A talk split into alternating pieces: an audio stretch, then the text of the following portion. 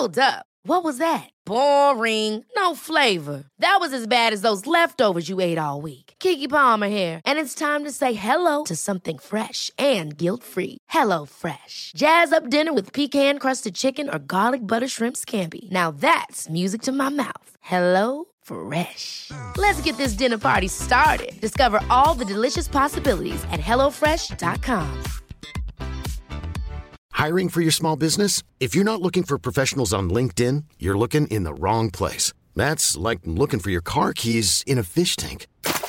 LinkedIn helps you hire professionals you can't find anywhere else, even those who aren't actively searching for a new job but might be open to the perfect role. In a given month, over 70% of LinkedIn users don't even visit other leading job sites. So start looking in the right place. With LinkedIn, you can hire professionals like a professional. Post your free job on linkedin.com slash achieve today. Armate, Finest Hour, die Schlacht am Mons Graupius. Vom 1. bis zum 3. Jahrhundert nach der Zeitenwende erblühte Rom unter den Kaisern. Das Imperium wuchs stetig, bis es im Jahr 115 unter Trajan zu seiner größten Ausdehnung gelangte und ein Gebiet von der gischt aufschäumenden Küste Englands über die weiten Felder Pannoniens bis an die Wüstenränder, die das fruchtbare Ägypten säumten. Besonders im zweiten Jahrhundert war Rom am Gipfel seiner Macht. Kunst und Kultur gediehen, ebenso wie die Wirtschaft. All das fußte auf einer Institution, die die Sicherheit im Reich garantierte, dem römischen Militär. Die Armee der Tiber-Metropole war der Schrecken des gesamten Mittelmeers, zu Wasser und zu Land. Es ist wohl kaum übertrieben zu sagen, dass sie die besten Soldaten ihrer Zeit waren. Die Armee war die eiserne Faust des Kaisers und im Endeffekt auch der Schlüssel zu seiner Macht. Er konnte auf sie gestützt alles forcieren, was immer er wollte. Gut ausgerüstet, exzellent gedrillt und perfekt geschult, wurde aus Männern aus allen Winkeln des Reiches eine Einheit geformt. Es mag ironisch klingen, aber die unbestrittene Überlegenheit der römischen Armee zu dieser Zeit kann man vor allem an all den Schlachten ablesen, die eben nicht gegen sie geschlagen wurden. Jeder Mensch wusste, dass ein Sieg gegen diese Macht quasi ausgeschlossen war. Also lohnte auch ein Aufstand nicht, geschweige denn eine Invasion eines äußeren Feindes. Es ist ähnlich wie bei den Spartanern gegen die Athener. Die Athener wichen den Spartanern systematisch aus und verließen sich auf Hinterhalte oder Überfälle, denn sie wussten, dass sie eine offene Feldschlacht nie überleben würden. Und ebenso verhielt es sich bei den Römern. Wenn man keine akuten Todessehnsüchte verspürte, legte man sich mit ihnen einfach nicht an. Es lag vor allem an ihrer Organisation, dass kein Sieg zu erringen war. Römische Legionäre waren keine Supersoldaten. Das waren Männer aus Fleisch und Blut. Und wenn man auf sie einstach, quoll besagtes Blut auch aus der Wunde heraus. Aber es waren so viele. So unendlich viele. Eine einzelne römische Armee konnte man vielleicht mit List und Tücke bezwingen, aber was dann? Dann schickte der Imperator noch eine oder zwei oder drei. Lange Rede, kurzer Sinn. Die römische Kriegsgeschichte weist zu dieser Zeit weitaus weniger große Schlachten auf, als man glauben würde. Aber wir haben euch eine von eben diesen wenigen ausgesucht und stellen sie euch heute vor. Die Schlacht am Mons Graupius. Im Jahre 83 nach Christus treffen inmitten des heutigen Großbritannien die Streitkräfte der Römer und der Kaledonen aufeinander. Wer dort kämpfte, was geschah und was zum Teufel Streitwagen dort zu suchen hatten, das, meine lieben Hörer, erfahrt ihr heute. Kapitel 1 Der Arsch der Welt. Es ist kalt, es ist unwirtlich, es regnet andauernd, und wenn es nicht regnet, ist es nebelig. Und das ist noch die schöne Seite des Landes, denn zum Frühstück gibt es gebackene Bohnen mit labbrigem Speck. Spaß beiseite. Das Einzige, was auf dieser Insel noch grausamer ist als die Einwohner, ist das Essen. Willkommen in Britannien. Mitte des ersten Jahrhunderts hatte Julius Caesar im Zuge seines Gallienfeldzugs schon Fuß auf die Insel gesetzt und gegen die Leute gekämpft. Aber erobert wurde Britannien erst etwa 100 Jahre später unter Kaiser Claudius. Reiche Metallvorkommen machten die Insel attraktiv. Diese waren im Imperium dringend nötig, um daraus Schmuck, Werkzeuge oder Münzen herzustellen, und abgesehen davon brauchte Rom wirklich einen Grund, um ein Land zu erobern. Nicht wirklich. Das beste Beispiel hierfür war Germanien. Das war wirtschaftlich auch absolut uninteressant und eher ein Verlustgeschäft, es zu erobern. Oder zumindest es zu versuchen. Doch es gehörte zum römischen Staatsethos, alles Land der Erde zu erobern. Oder eben es zumindest zu versuchen. Also errang man im Laufe des ersten Jahrhunderts die Herrschaft über das Land. Wollt ihr mal hören, was ein Zeitgenosse der Schlacht vor 2000 Jahren über die Insel zu berichten hatte? Britannien, die größte der Inseln, von der wir Römer Kenntnis haben, zieht sich in Hinblick auf Raum und Lage im Osten von Germanien, im Westen von Spanien hin, im Süden wird es auch von den Galliern erblickt. Britanniens Norden keinem Land gegenüberliegend, wird vom weiten und offenen Meer gepeitscht. Livius von den Älteren, Fabius Rusticus von Jüngeren, beides äußerst beredte Schriftsteller, haben die Form ganz Britanniens mit einer länglichen Raute oder einer Art Doppelaxt verglichen. Und dies ist das Aussehen diesseits von Kaledonien, woher das Gerede allgemein herkommt. Für denjenigen, der hinübergegangen ist, verengt sich der unermesslich große Raum der Landmassen, die schon am Rand der Küste vorspringen, keilförmig. Diese Küste des äußeren Meeres umfuhr damals zum ersten Mal eine römische Flotte und bestätigte, dass Britannien eine Insel sei. Der Himmel ist durch häufigen Regen und Nebel grässlich. Raue Kälte fehlt. Die Tageslängen gehen über das Maß der Tage unserer Breiten hinaus. Die Nacht ist klar und im äußersten Teil Britanniens kurz, so dass man Ende und Beginn des Tages nur durch einen geringen Zwischenraum unterscheiden kann. Wenn also die Wolken den Himmel nicht versperren, so versichern sie, erblickte man bei Nacht den Schimmer der Sonne und weder unter noch auf gehe sie, sondern nur vorüber. Natürlich erzeugt der flache Rand der Welt mit seinem niedrigen Schatten keine Finsternis, und die Nacht fällt unter Himmel und Sterne.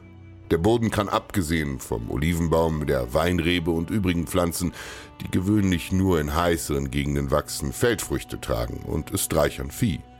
Langsam werden sie reif, schnell kommen sie hervor. Der Grund für beides ist derselbe, die hohe Feuchtigkeit von Boden und Himmel. Britannien birgt Gold, Silber und andere Metalle der Lohn für den Sieg. Zugegeben, wer im Geografieunterricht nicht bloß geschlafen hat, weiß, dass die Beschreibung des römischen Geschichtsschreibers Tacitus nicht 100% genau ist. Ihr müsst im Kopf behalten, dass die Erforschung der Erde damals weitaus nicht so fortgeschritten war wie heute. Von der bloßen Existenz einiger Regionen wie Ostasien, Australien, geschweige denn Amerika hatte man keine Ahnung. Für die Römer war das Land auch klimatisch ungewöhnlich kalt. Viele Früchte, die man im Mittelmeergebiet gerne aß, wuchsen dort erst gar nicht. Aber das wirklich Erstaunenerregende in diesem Land waren nicht die Pflanzen oder gar die Tiere oder sogar die Wetterbedingungen, es waren die Menschen. Kapitel 2 Die Gegner des Imperiums Wer hockte da eigentlich auf der Insel? Waren es Kelten? Germanen? Etwas völlig anderes. Darüber schrieben die Römer eifrig. Bei Tacitus heißt es, welche Menschen Britannien ursprünglich bewohnt haben, ob Eingeborene oder Zugezogene, ist im Übrigen, wie unter Barbaren üblich, zu wenig erforscht. Das Aussehen ihrer Körper ist verschieden und daraus lassen sich Beweise gewinnen, denn das Haar der Bewohner von Kaledonien ist rotblond. Ihre großen Gliedmaßen sprechen für germanische Abstammung. Die gefärbten Gesichter der Siluren das gewundene Haar und das gegenüberliegende Spanien erwecken den Glauben, dass die Iberer in früheren Jahren hinübergefahren sind und diesen Boden eingenommen haben. Die den Galliern nächsten sind ihnen auch ähnlich, ob nun durch die andauernde Kraft ihrer Abstammung oder weil das Klima, ihre Länder ragen in entgegengesetzte Richtungen vor, ihren Körpern das Aussehen gab. Doch sieht man es im Allgemeinen, ist es glaubhaft, dass die Gallier die benachbarte Insel besetzt haben. Ihre heiligen Bräuche und ihren religiösen Wahnglauben kann man dort auch wiederfinden. Die Sprachen unterscheiden sich kaum. Beim Herausfordern von Gefahren haben sie dieselbe Kühnheit und so wie sie herangekommen sind, legen sie dieselbe Furcht bei deren Verweigerung an den Tag. Doch zeigen die Britannier mehr Wildheit, weil diese noch kein langer Frieden erweicht hat. Denn auch die Gallier blühten in Kriegen, wie wir vernommen haben. Mit der Muße kehrt Schläfrigkeit ein, die Tatkraft ging zugleich mit der Freiheit verloren. Dieses Schicksal ereilte auch die besiegten Britannier. Die übrigen blieben, wie einst die Gallier gewesen sind. Im Fußvolk liegt die Kraft. Manche Stämme kämpfen auch mit Streitwagen. Der Wagenführer hat mehr Ansehen. Die Hörigen kämpfen für ihn. Einst gehorchten sie Königen, jetzt werden sie unter Stammesführern von Parteien und parteilichen Interessen hin und her gerissen. Für uns ist nichts anderes gegen äußerste starke Völker vorteilhafter, als dass sie keine Beschlüsse im gemeinsamen Interesse fassen. Selten halten zwei oder drei Stämme eine Versammlung ab, um eine gemeinsame Gefahr abzuwenden. So kämpfen sie einzeln und werden als Ganzes besiegt. Und Tacitus lag mit dieser Einschätzung nicht daneben. Es waren tatsächlich Kelten, die dort siedelten. Irgendwann, einige hundert Jahre vor Christi Geburt, setzten Siedler aus Gallien nach Britannien über. Die Gründe dafür werden nirgendwo überliefert, aber es werden die gleichen sein, die auch jede andere Art von Migrationsbewegung angetrieben haben. Überbevölkerung, Hunger, die Erschließung neuer Handelswege. Oft waren es Ausgestoßene auf der Suche nach neuem Glück. Politische Unzufriedenheit trieb manche und in ganz, ganz seltenen Fällen waren es einfach Menschen, die die Abenteuerlust gepackt hatte. Man kann die Festlandkelten und die von der Insel übrigens leicht unterscheiden, an ihren Dialekten. Man teilt sie in sogenannte P-Kelten und Q-Kelten. Die einen sprachen gewisse Worte mit einem Q aus, bei den anderen wandelt es sich mit der Zeit durch eine Lautverschiebung in ein P. Das gleiche gab es zufällig auch bei italischen Völkern. Die Leute auf der Insel waren sich keineswegs alle grün. Wie die allermeisten Völker führten sie oft Kriege gegeneinander um Land, Macht, Vieh und andere Rohstoffe. Unter ihnen sind die bekanntesten wohl die Pikten. Wir haben keine Ahnung, wie die sich selber nannten. Pikten ist eine Fremdbezeichnung der Römer. Picti kommt aus dem Lateinischen und heißt die Bemalten. Pictor wäre im Lateinischen zum Beispiel der Maler. Warum hießen die so? Bei diesem Volk war es Brauch, sich vor dem Kampf rituell in bunte Farben, vermutlich in Blau, anzumalen. Dadurch unterstrichen sie ihre Wildheit und vermutlich war es auch Teil eines Rituals. Sie waren übrigens oft an den interessantesten Stellen bemalt, denn viele von ihnen kämpften splitternackt. Daneben existierten die Kaledonen. Sie siedelten dort, wo heute Schottland liegt. Genauer gesagt im Osten. Sie waren dem Kaiser schon mehrmals ein Dorn im Auge gewesen, denn sie begannen immer wieder Kriege gegen ihn. Von ihnen selbst sind keine Schriften erhalten. Wir wissen von ihnen nur, was die Römer über sie schrieben oder was archäologische Funde hergeben. Sie lebten in kleinen versprengten Gruppen unter Lokalherrschern. Die Krieger stellten eine Art Adel mit Privilegien dar. Die Kaledonier lebten ein unspektakuläres Dasein. Sie trieben Ackerbau, züchteten und hüteten Vieh, fischten oder jagten. Wenn man den Quellen glauben will, dann waren sie regelrechte Hühnen mit hellen, meist rotem Haar, langen Gliedmaßen und hervorragender Konstitution. Hitze, Kälte, Hunger, Strapazen konnten sie überaus gut wegstecken. Als Rom sich immer weiter gen Norden ausdehnte, stießen sie an die Grenzen der kaledonischen Siedlungsgebiete. Das führte unweigerlich zu ein paar Nachbarschaftsstreitigkeiten. Kapitel 3 Agricola. An der Spitze einer jeden römischen Militäroffensive stand ein hochrangiger Politiker mit viel Erfahrung und großen Ambitionen. In diesem Fall lautete sein Name Gnaeus Julius Agricola. Agricola bedeutet wörtlich übersetzt einfach Bauer. Allerdings könnte seine Karriere dem nicht ferner gelegen haben. Er wurde in einer illustren gallorömischen Familie geboren und genoss eine exzellente Ausbildung. Abwechselnd in Politik und Militär stieg er die Ränge empor, bis er zur Elite des Reiches zählte.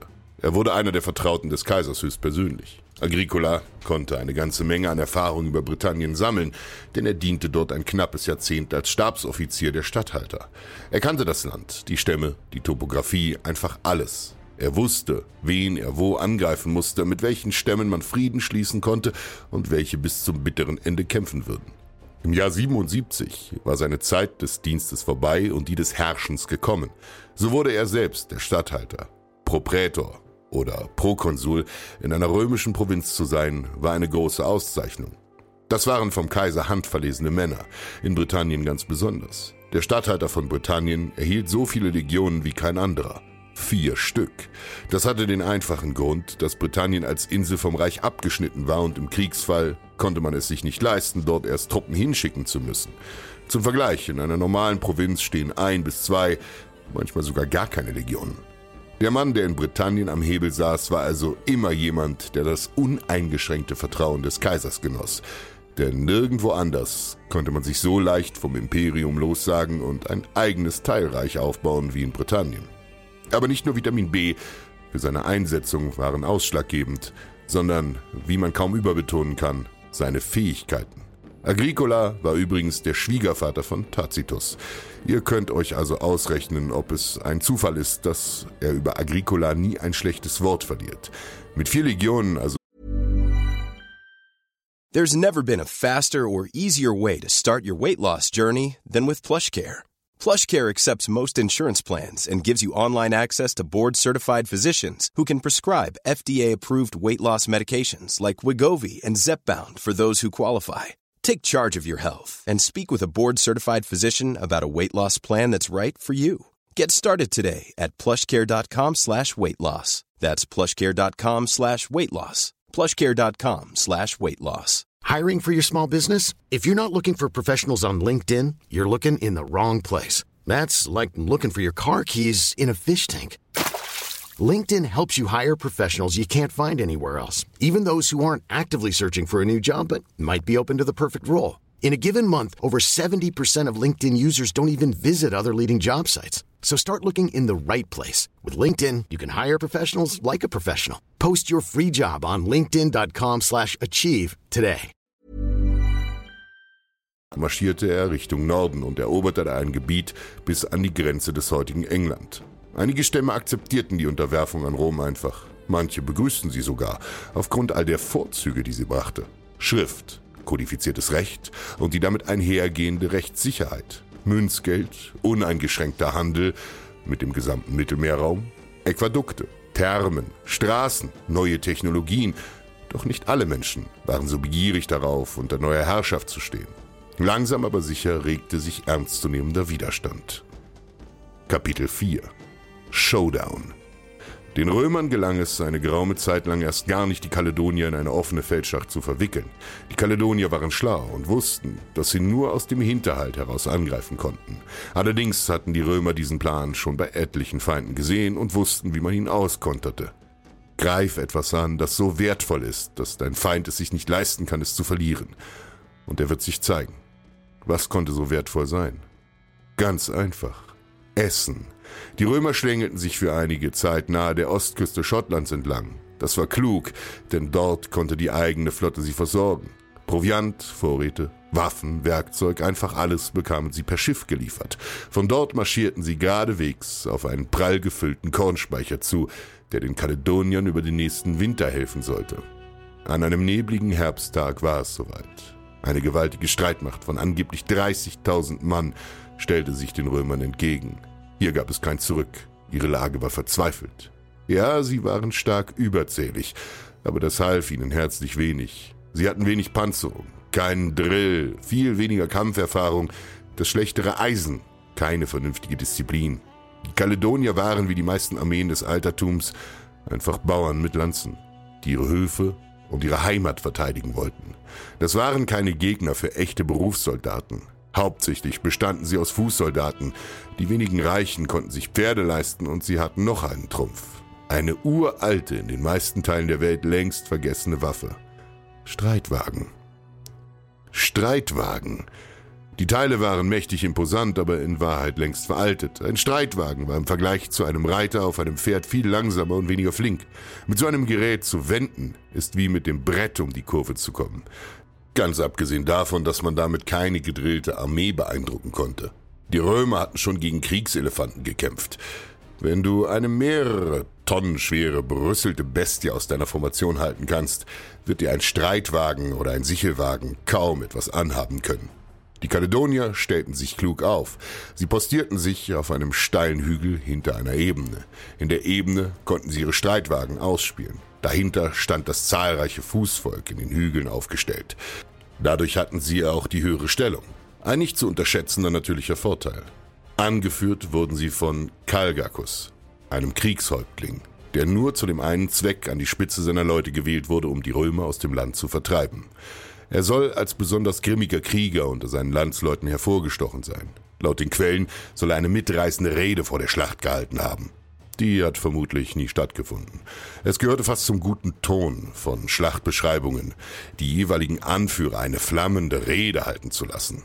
Auch wenn sie mit an Sicherheit grenzender Wahrscheinlichkeit frei erfunden war und der Feder des guten Tacitus entsprang. Doch sie hatte es in sich. Hört mal rein. Jetzt steht die Grenze Britanniens offen und alles Unbekannte gilt als großartig. Doch jenseits von uns gibt es keinen Stamm, nichts außer Fluten und Felsen und noch bedrohlichere Römer, deren Übermut man vergeblich durch Gehorsam und Fügsamkeit zu entrinnen sucht. Als Räuber des Erdkreises, nachdem den alles Verwüstenden die Länder ausgegangen sind, durchwühlen sie nun das Meer. Wenn der Feind reich ist, sind sie habgierig. Ist er arm, sind sie, die nicht den Osten, nicht den Westen sättigende, ehrsüchtig. Als einzige von allen begehren sie Reichtum und Armut mit der gleichen Gier. Wegschaffen, niedermetzeln und rauben nennen sie mit falscher Bezeichnung Herrschaft. Und wo sie Einöde schaffen, sprechen sie von Frieden. Und solche Worte kamen von einem Römer. Tatsache. Es ist ironisch. Obwohl Tacitus der römischen Oberschicht angehörte und unter dem Imperator Karriere machte, war er ein scharfer Kritiker der Monarchie in Rom. Er prangerte die Einzelherrschaft mehr oder weniger offen an und trauerte den guten alten Zeiten der Republik nach, in denen noch das Volk die Macht hatte. Dem Namen nach zumindest. Er äußert sich auch negativ über Roms imperialistische Züge und dessen Gier nach immer mehr Provinzen. Eben das spiegelt sich auch in seinen Schriften, vor allem in denen über die Germanen wider. Das Klischee vom edlen Wilden kommt übrigens in seiner Germania das erste Mal in der Geschichte vor. Nachdem die Anführer ihre angeblichen Reden gehalten hatten, begann das Spektakel. Agricolas Rede soll so episch gewesen sein, dass seine Männer losstürmten, bevor er richtig ausreden konnte. Die römische Armee war in Höchstform.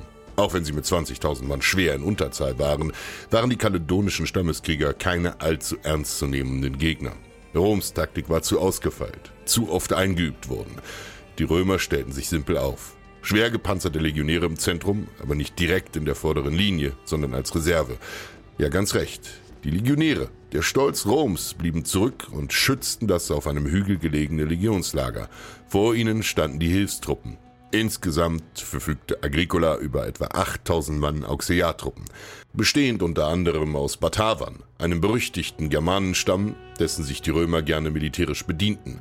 Mit dicken Rüstungen und breiten Schilden bildeten sie eine undurchdringliche und überraschend flexible Basis für die Schlachtreihe. Das hatte zwei Vorteile. Einerseits konnte man so möglicherweise einen Sieg erringen, ohne ein einziges römisches Leben zu gefährden. Andererseits bildeten die erfahrenen Legionäre eine gute Rückversicherung sollten die Hilfstruppen einbrechen. Das war eine übliche Praxis. An den Brennpunkten der Schlacht stellte man gerne Hilfstruppen auf. Sie zu verheizen tat nicht unbedingt weh.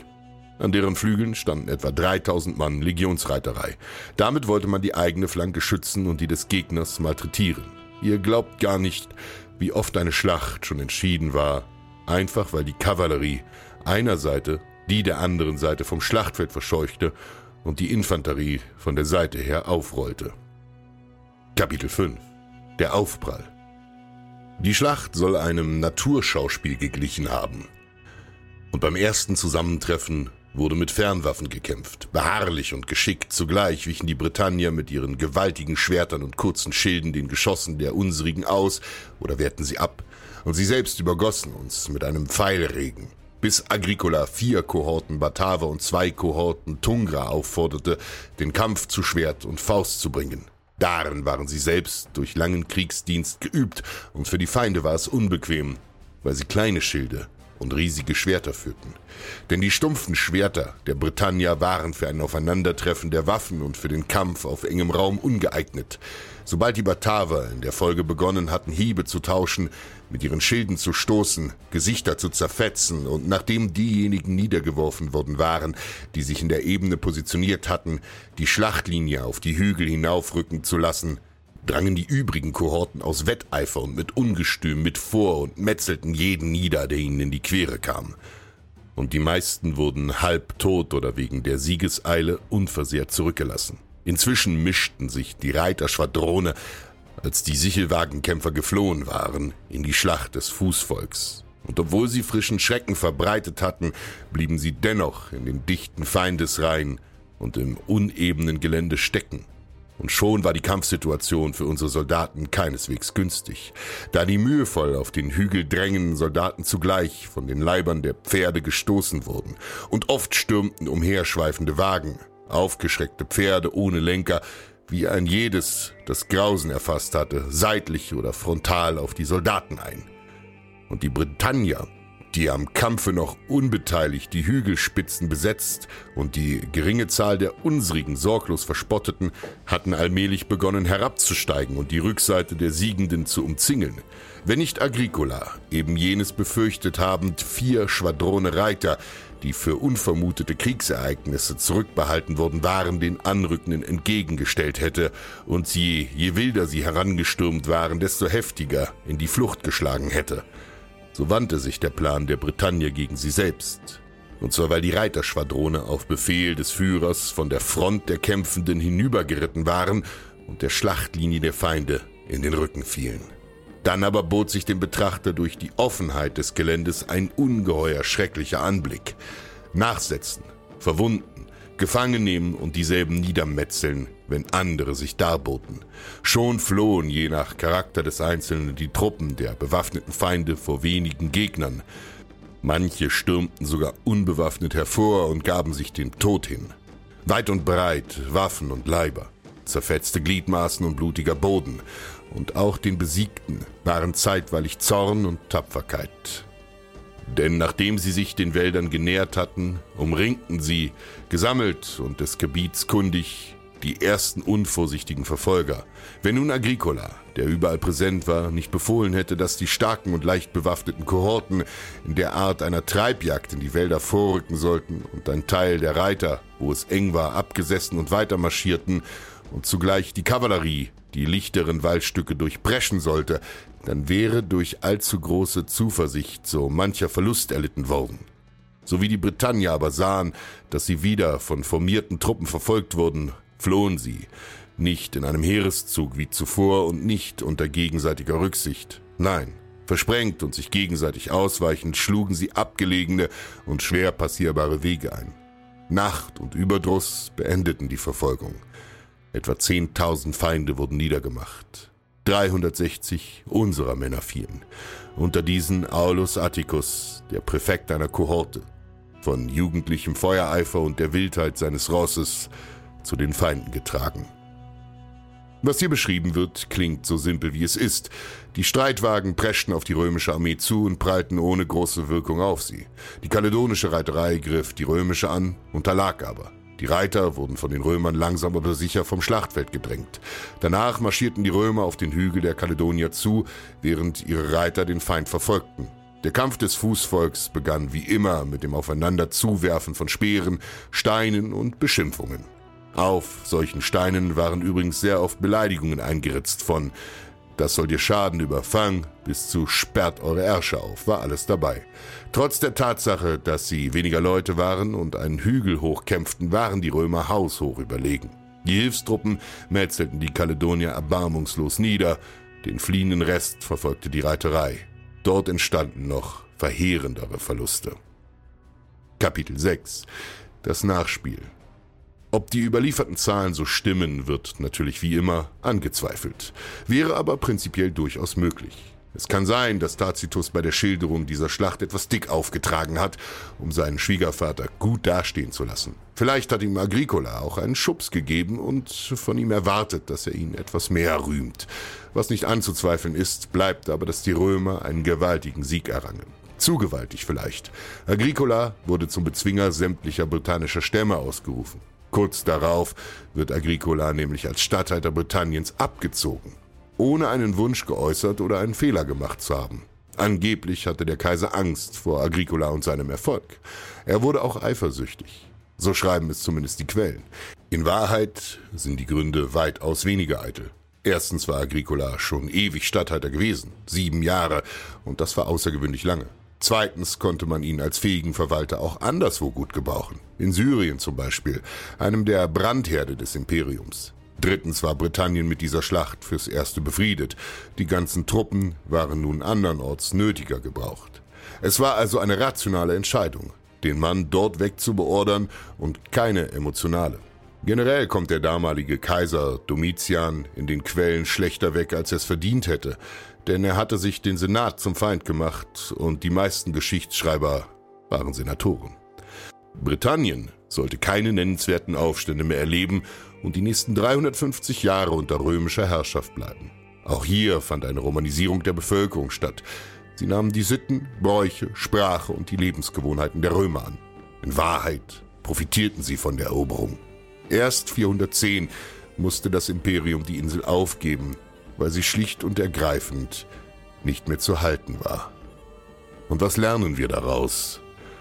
Einmal mehr zeigt sich, Zahlen sind nicht alles.